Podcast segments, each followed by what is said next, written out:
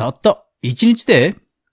ある音声配信番組が配信後わずか2週間後で有料メンバーシップを開設しました。そしてたった1日で1万5000人を超える有料会員を集め話題になっています。その番組はあるテーブルゲームについてのトーク番組なんですが、何がそこまでファンを熱狂的にさせるんでしょうか？調べてみるとその立て付けが。それでは早速学んでいきましょう。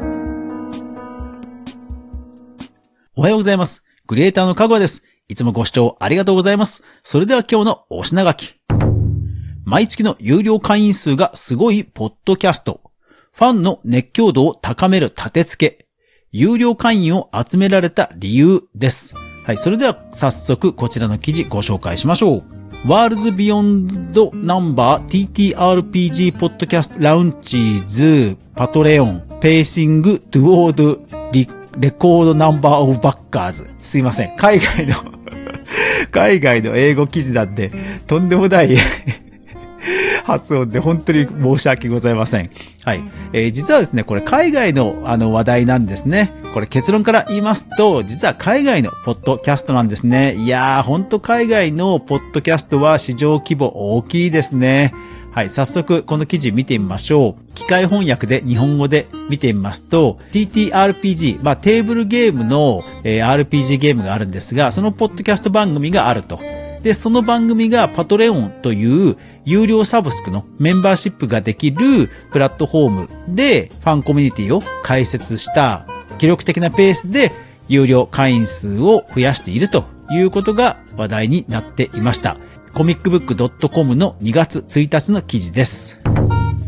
どれぐらいすごいペースかというと、実際の一次ソース見てみましょう。えー、 Worlds Beyond Number というファンコミュニティの名前になっています。で、このパトレオンっていうのは、海外で、まあ、YouTuber ですとか、インスタグラマーですとか、ポッドキャスターといったインフルエンサーが有料のサブスクメンバーシップを始めるという時に使うプラットフォームなんですね。YouTube でもね、プラットフォーム内にメンバーシップありますが、実はそれよりも先にこのパトレオンが出てきて、海外ではもうこのパトレオンでメンバーシップを作るというのが定着している、そんな有名サイトです。でそこで、ワールズビヨンドナンバーというコミュニティを立ち上げて、月額会費が5ドルということで、現在、なんと1万5017人登録しています。ですから、日本円で計算しますと、だいたい900万円と。パトレオンはですね、手数料も非常に安くて、確かプランによって違うんですが、10%しないはずです。ですから、まあ、おおむね、まあ、800万円とかそんな感じだと思うんですが、それでもね、年間にしたら、まあ、1億ぐらいになるわけですよ。いやー、なんとも、ポッドキャストドリームですよね。さあ、何がここまでファンの熱狂度を上げたのかということなんですが、実はこの TTRPG、このゲームがですね、ものすごいもうコアなファンを持つゲームなんですね。ザ・ラスト・オブ・アスという2013年からあります超人気タイトルなんですね。日本でも発売されていまして、プレイステーション4などでもプレイできます。まあだから日本で言うとね、ファイナルファンタジーとかドラゴンクエストとか、まあそんな感じかと思うんですよね。ですので、そのゲームをフューチャーした、まあテーブルゲーム、テーブル RPG があって、それについてエピソードが追加されるらしいんですが、そのエピソードについて、こう、毎週トークをするポッドキャスト。それが The Last of Pods という番組です。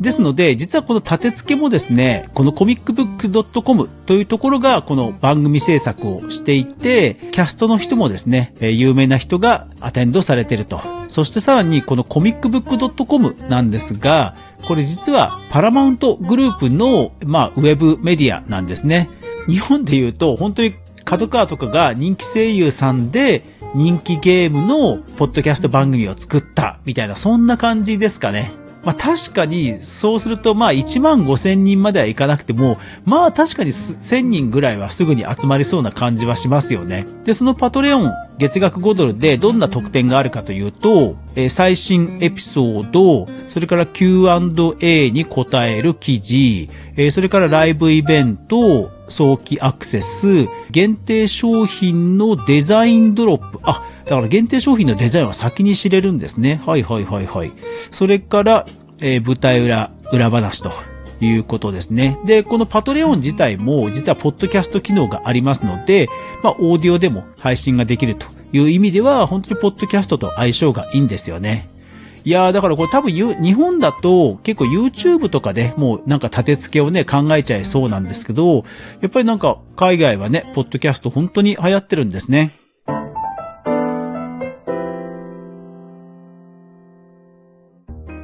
じゃあなぜ今回、ここまで急激にファンを集められたのかと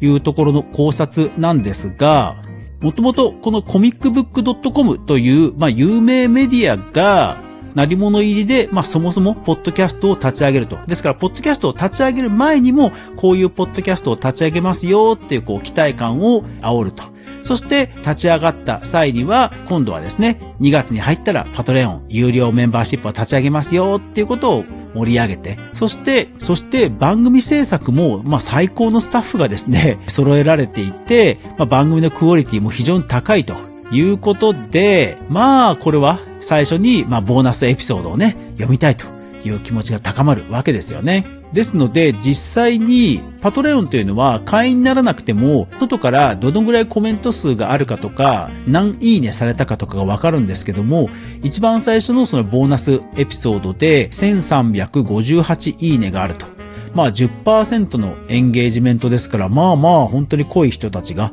集まってるんだなということが伺えます。月額5ドルということでは、まあまあ、あの、熱狂的なファンの方でしたら本当にお安い価格だと思うんですよね。いやー、ですから人気タイトルにまつわるファンコミュニティ、海外の事例とはいえ、まあ日本でも規模をもう少し小さくする形では応用できる感じじゃないかなと思うんですよね。まあ日本でもこの間ノートで後藤さんという有名なジャーナリストの方がすぐにね、1万人を超える有料メンバーシップ集めたぐらいですから、日本でも、まあ、ジャンルによってはね、あの、本当にこういうクリエイターエコノミー、身近になってきたなという感じがします。いやー、ですからなんとも夢のある話ですね。私もいつか有料メンバーシップやってみたいですね。というわけで、アフタートークです。前のエピソードで話しました、G サンソーイングという非常にモダンな椿の柄のガマ口バッグを作るブランドの方なんですけども、そのモダンな椿の柄の布を販売してるのはどうやらここみたいです。コットン小林。楽天にも出店していますので、皆さんもこのコットン小林の布は普通に買えます。で、コットン小林の公式サイトを見てみたところ、この布を使って販売をしてもいいと書いてありました。もちろんあのディズニーとかの柄も売っていて、そういったものはダメとは書いてありますし、布ごとに違うとは思うんですが、このモダン椿は大丈夫でした。ですから実際、ミンネですとか、他のマーケットプレイスでこの柄を使ってハンドメイド作品を売っている作家さんもいました。さらに探してみたんですけど、さすがにガマ口バッグ、この柄でガマ口バッグを作っているハンドメイド作家さんはいませんでした。ただ理論的に言えば、モラルを無視してやるんであれば、法律的にはね、ガマ口のパーツも多分既存のものだと思うので、モダン椿のデザインのバッグを作って売るということは理論的には可能です。ただまあ間違いなく、これパクリですよねって炎上すること間違いなしなんですけど、ただなん、一方でまあ難しいとこではありますよね。うーん。ですから、こういった多くの方が買える柄物の布でハンドメイド作品を作るときには、まあ大抵タグをね、つけてブランドをちゃんと主張するデザインにはしますよね。実際 G3 ソーイングでも2センチの正方形ぐらいの布でこうタグをつけてね、ブランドということをちゃんとアピールしてますし、あと他の作家さんでも結構そういうタグをね、つけて自分のブランドを主張する方いらっしゃいますもんね。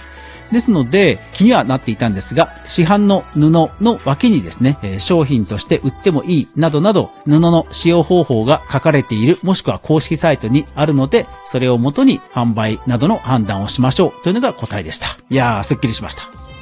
一時ソースをちゃんと調べるメディア、クリエイターエコノミーニュースでは、かぐわが毎日、クリエイターエコノミーに関するニュースをブックマークする中で、心揺さぶられたものをお届けしています。毎日の収録配信、週に1回の無料のニュースレター、2つの媒体で情報発信してますので、ぜひフォロー、登録よろしくお願いします。今日は久しぶりにお風呂の排水口の掃除をしてすっきり気持ちのいいかぐわでございます。えー皆さんも週末に向けてもうちょっとです。頑張っていきましょう。それでは皆さん、いってらっしゃい。